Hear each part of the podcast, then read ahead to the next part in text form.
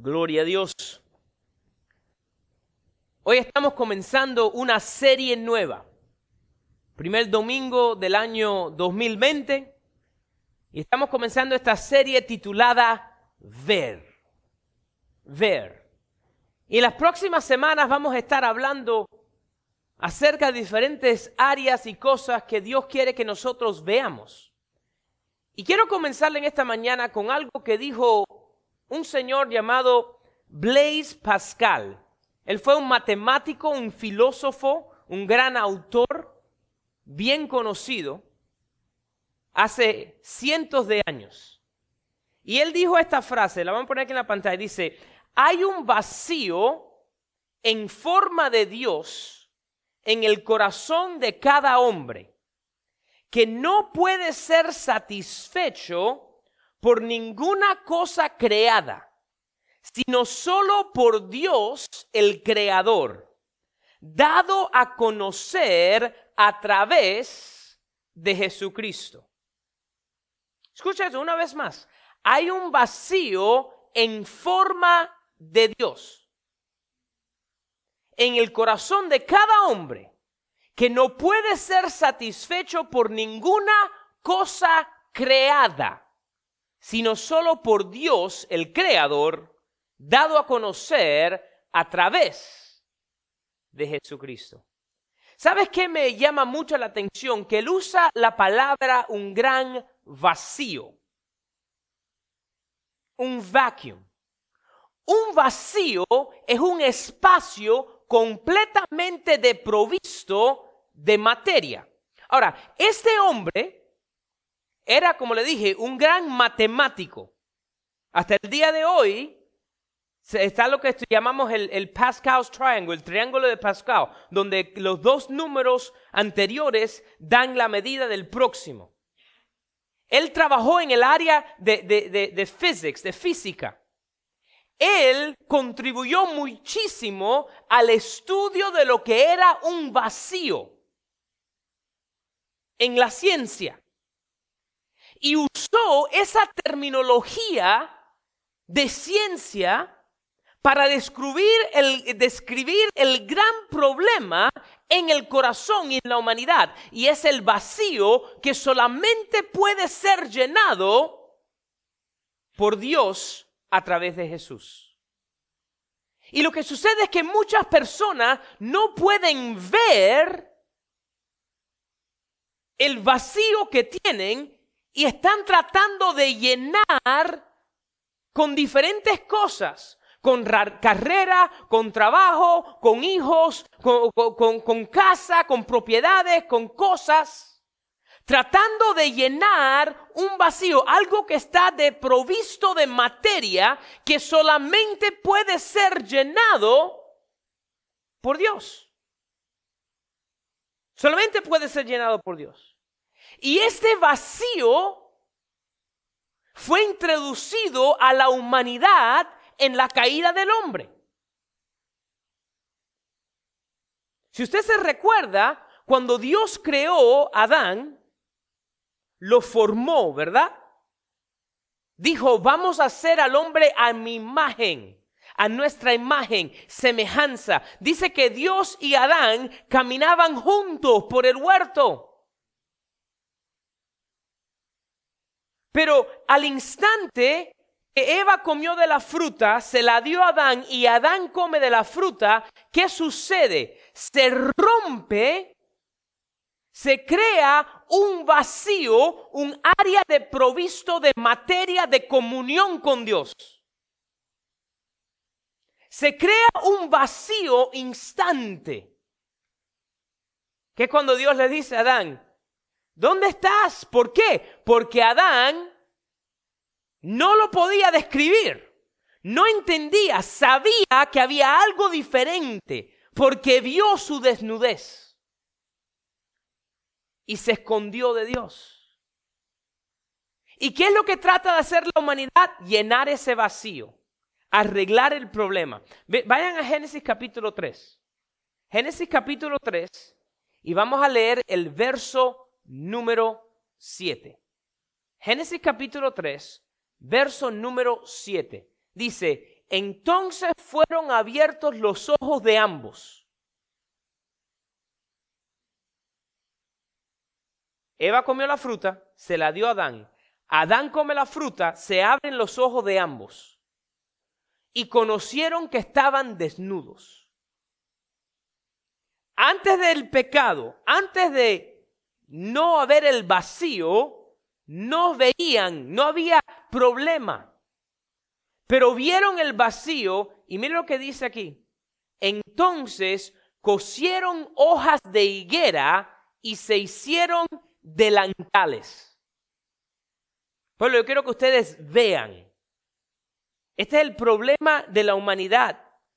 El que no se dan cuenta y no ven la necesidad de Cristo, la necesidad de Jesús. Adán y Eva vieron un problema y trataron por su propia fuerza de coger unas hojas de higuera y coserlas para taparse. La primera careta que alguien se puso para tratar de hacer lucir que todo estaba bien. Porque mira que en la humanidad nos ponemos careta para que la gente aparente que todo esté bien. Se trataron de cubrir. Dios le pregunta, ¿cómo saben que están desnudos? ¿Comieron de la fruta? Claro que Dios sabía, pueblo, este es Dios, ¿verdad? Hablando con ellos como nosotros hacemos con nuestros hijos. ¿Cómo que tú sabes? Y vemos Dios decirle a ellos básicamente esto. Tu fuerza, tus obras, tú buscar algo y coserlo no es suficiente para llenar el vacío. Aparente que lo cubriste, pero no lo llena. Hay una gran diferencia entre algo que está lleno y algo que está cubierto. Yo puedo puede haber un hueco y yo ponerle algo por encima y aparenta que está cubierto. Pero pon el pie sobre el hueco para que tú veas que como no está lleno, por ahí para abajo. Entonces, si adelantamos en el propio capítulo 3, al final del capítulo, en el verso número 21, 3.21, mira lo que dice aquí. Y Jehová Dios hizo al hombre y a su mujer túnicas de pieles y los vistió. Esto aquí es de suma importancia, algo que tenemos que ver aquí. Dios le dijo, tu coser las hojas no arregla el problema del gran vacío para poder llenar el vacío, hay que haber derramamiento de sangre. Es la primera vez que vemos pacto. Ay, pastor, ahí eso no lo dice. No, no, no, lo dice bien claro, lo único que tienes que verlo. Porque la única manera, la única manera que tú le quitas la piel a un animal es a través del derramamiento de la sangre del animal. Es la primera vez que vemos el inocente derramar sangre para llenar el vacío hecho por el pecado del hombre. El derramamiento de la sangre para llenar el vacío. Y si e, e, e, es un retrato de lo que va a suceder después. Porque si adelantas y vas a Gálatas capítulo 3, verso 27, mira lo que dice Gálatas 3, 27 porque todos los que habéis sido bautizados en Cristo, de Cristo estáis revestidos. Recuerda que Jesús es ese cordero que derrama su sangre, da su vida. ¿Para qué? Para vestirnos a nosotros, para llenar el gran vacío y poder tener comunión con el Padre. Si regresamos a Génesis, le voy a dar otro ejemplo. En el capítulo 4 de Génesis, nos encontramos a Caín y Abel. ¿Se recuerdan de aquellos dos hermanos? Génesis capítulo 4, vemos que Caín le trae al Señor una ofrenda de vegetales y de cosas que hizo en la tierra. ¿Ok? Vamos a leerlo ahí. Capítulo 4, verso número 3. Y aconteció andando el tiempo que Caín trajo del fruto de la tierra una ofrenda a Jehová. Y Abel trajo también de los primogénitos de sus ovejas, de lo más gordo de ellas, y miró Jehová con agrado a Abel y su ofrenda, pero no miró con agrado a Caín y la ofrenda suya. Caín le trajo a Dios la obra que él hizo. Yo labré la tierra. Yo hice las cosas. Yo, yo, por mí, y lo que yo he hecho con mis manos, vengo a ti. Abel trajo un primogénito. Déjame citar algo. Abel no hizo nada para que las dos ovejas tuvieran al hijo, al primogénito. Lo trajo y dijo, Dios, la vida de este animal te la doy para poder tener comunión yo contigo. A Dios eso le agradó. No le agradó cuando Caín lo trató de hacer de lo que él hizo. ¿Cuántas personas nosotros nos conocemos que piensan que llegar a Dios lo pueden hacer por sus obras? Por lo que hacen. Para ganarse su salvación. Déjame decirte algo. Nunca podremos hacer suficiente para ganarnos la salvación. Porque la salvación no la podemos comprar. La salvación la recibimos por gracia. ¿Qué es lo que dice Efesios capítulo 2, verso 8? Por gracias soy salvo por medio de la fe, no por obra. ¿Por qué no por obra? Para que nadie se gloríe. Para que nadie pueda entrar y decir, oye, todo el mundo, mira lo que yo hice. Tenemos que ver que necesitamos un Salvador para poder llenar ese vacío. Y no solamente nosotros verlo, sino orar para que aquellos en nuestro alrededor, de nuestra familia, de las personas que nuestro compañero de trabajo puedan ver el vacío que tienen. Yo conozco tantas personas que he conocido en diferentes partes de mi vida. Algunos parientes, algunas personas con que fui a la escuela, algunas personas con que he trabajado, que uno puede ver que están tratando de llenar el vacío, pero ellos no lo han visto todavía. Se mudan cada dos o tres años para un lugar nuevo. Cambian de trabajo cada dos o tres años. Siempre hay algo. ¿Por qué? Porque están tratando de buscar algo para llenar lo que solamente Cristo puede llenar. Pero sus ojos no lo ven. Y nosotros como hijos de Dios, ya cristianos, que hemos recibido esa vista, podemos mirar y decir, Señor, tal vez no me escuchen a mí, pero Padre, ábrele los ojos para que vean el vacío que hay en ellos. Señor, ábrele los ojos para que ellos puedan ver la necesidad de Cristo en su vida. No es por nuestra fuerza, no es por nuestras obras, es por lo que dijo Jesús. Que es donde si vamos un momento al libro de Juan, Juan capítulo número 10.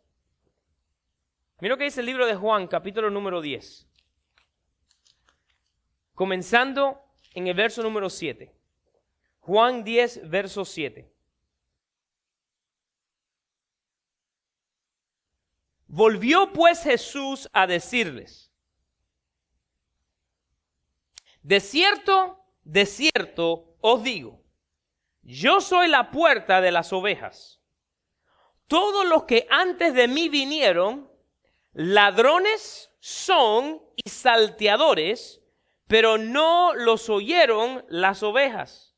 Yo soy la puerta, el que por mí entrare será salvo y entrará y saldrá y hallará pastos. En otras palabras, yo soy el único que puede llenar el gran vacío en tu corazón. Entonces dice aquí el verso 10, un verso que lo hemos escuchado 700 mil veces. El ladrón no viene sino para hurtar, matar y destruir. El enemigo ha venido para matar, hurtar, destruir. Hacernos nosotros pensar que podemos nosotros cubrir el vacío que solamente Dios puede llenar. Y dice Jesús, yo he venido para que tengan vida, para que la tengan en abundancia. ¿Qué significa eso? Sobreabundancia, excesivo, rebosante, exceso, que tengan vida en abundancia. ¿Por qué? Porque cuando algo está lleno, puede hacer mucho más que cuando está vacío. ¿Cuántos de nosotros estamos tratando de hacer algo, pero si no comemos para llenarnos, no podemos hacer ese trabajo. Jesús dijo, yo he venido para llenarles, para darles vida en abundancia. Y mira lo que se continúa diciendo, mira lo que dice el verso 11. Yo soy el buen pastor. El buen pastor su vida da por las ovejas. Recuerden, Adán trató de cubrir el vacío con hojas, Dios llenó el vacío cuando derramó la sangre de la oveja o del animal para cubrirle con piel. ¿Verdad? Entonces dice Jesús, yo soy el buen pastor que da su vida por las ovejas, mas el asalariado, el que no es el pastor, de quien no son sus propias las ovejas, ve a venir el lobo y deja a las ovejas y huye, y el lobo arrebata a las ovejas y las dispersa. Así que el acelariado huye porque es acelariado y no les importan las ovejas. Mas yo soy el buen pastor y conozco mis ovejas y las mías me conocen, así como el Padre me conoce y yo conozco al Padre y pongo mi vida por las ovejas. También tengo otras ovejas que no son de este redil. Aquellas también debo traer y oirán mi voz y habrá un rebaño y un pastor. En otras palabras, hay algunos por los cuales todavía no han visto la necesidad de mí, pero por ello yo también doy mi vida. ¿Qué dice Juan 3:16? De tal manera amó Dios al mundo que dio su único hijo para que todo el que creyera no se pierda, mas tenga vida eterna. Ahí lo dice, ¿verdad? Tengo otras ovejas que no son de este redil, aquellas también debo traer y oirán mi voz y habrá un rebaño y un pastor. Por eso me ama el Padre, porque yo pongo mi vida para volverla a tomar. Nadie me la quita, sino que yo de mí mismo la pongo. Tengo poder para ponerla y tengo poder para volverla a tomar. Este mandamiento recibí de mi Padre. En el huerto del Edén, Dios le tuvo que haber dicho a Jesús, hijo, la humanidad ha creado un vacío entre ellos y nosotros. Y lo trataron de cubrir con unas, eh, hojitas de higuera. Pero lo único que lo puede hacer es sangre limpia, inocente. Va a llegar un momento, mi hijo, que vas a ir a esa tierra y entregar tu vida para poder llenar el vacío en todo aquel que ve la necesidad de nosotros y de esta relación. Por eso mi padre me lo dijo, ¿verdad? Este mandamiento yo recibí de mi padre. Y entonces mira lo que dice la gente. Volvió a haber disensión entre los judíos por estas palabras. Muchos de ellos decían, demonio tiene y está fuera de sí. ¿Por qué lo oís? Y decían otras, estas palabras no son de endemoniado. ¿Puede acaso el demonio abrir los ojos a los ciegos? ¿Puede acaso el demonio hacer que la gente puedan ver? Pueblo, es muy triste que hay un gran número de personas que no han visto la necesidad del Salvador. Que no han visto que hay un vacío que ellos nunca pueden llenar. Y dicen, yo estoy bien. Yo estoy bien. Pero en realidad hay un gran vacío que solamente Dios puede llenar. Yo creo que miren este video un momento. Yo se lo voy a, describir. Es un señor anciano que tiene 65 años. No se escucha muy bien lo que él está diciendo, pero están ahí las palabras. Yo lo voy a decir. Dice, lo que dice, tengo 65 años. Tengo 65 años y he ido 65 años de mi vida sin poder ver color. Y para ustedes es una cosa grande, mucho más grande que es para mí. Y yo he visto videos de la gente que se ponen emocional cuando por primera vez ven color. Y yo no me voy a emocionar. Van a ver, yo no me voy a emocionar. Y se pone estos lentes para poder ver. Una persona que era ciego al color. Y mírale, mírale la cara.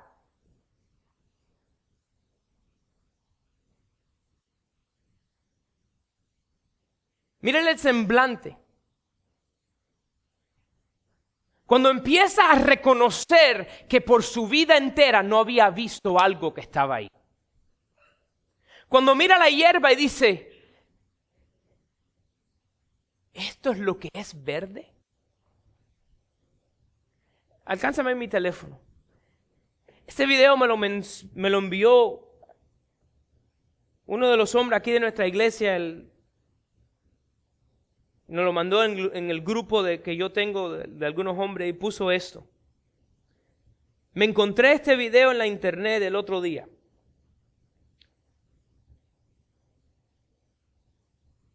Y yo me siento que este video es una representación de cómo yo era antes de encontrar a Jesús.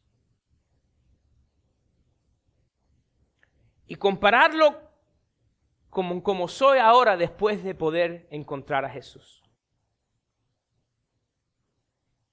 La misma manera que yo siento que es el cielo. Algo que no puedo describir hasta que lo experimenté.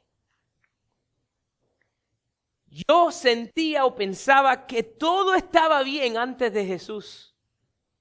65 años viviendo la vida diciendo, qué gran cosa es color. Mi vida era una vida sin color. Algo que parece que yo me había acostumbrado. Pero Él me ha llevado a otro nivel. Y ese otro nivel es tremendo. Y el mundo se ve tan diferente. Hay un mundo entero que no ha reconocido y no ha podido ver a Jesús. Y nosotros, que ya hemos visto el color, que hemos visto que se puede llenar ese gran vacío, tenemos que orar, tenemos que predicar, tenemos que anunciar para que todos puedan ver la necesidad de Jesús. Para que puedan entonces recibir aquello que solamente Dios puede llenar. Quiero leer una vez más lo que escribió Pascal en el año 1600. Él dijo, hay un gran vacío.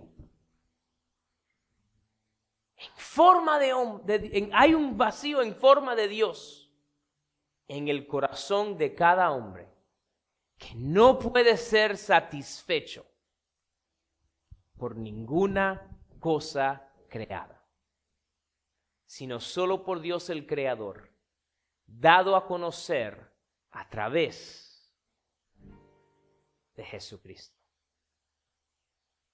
Hay necesidad de ver a Jesús, porque Él es el que puede llenar el único que puede llenar ese vacío. Pueblo, tenemos que ver, tenemos que ver.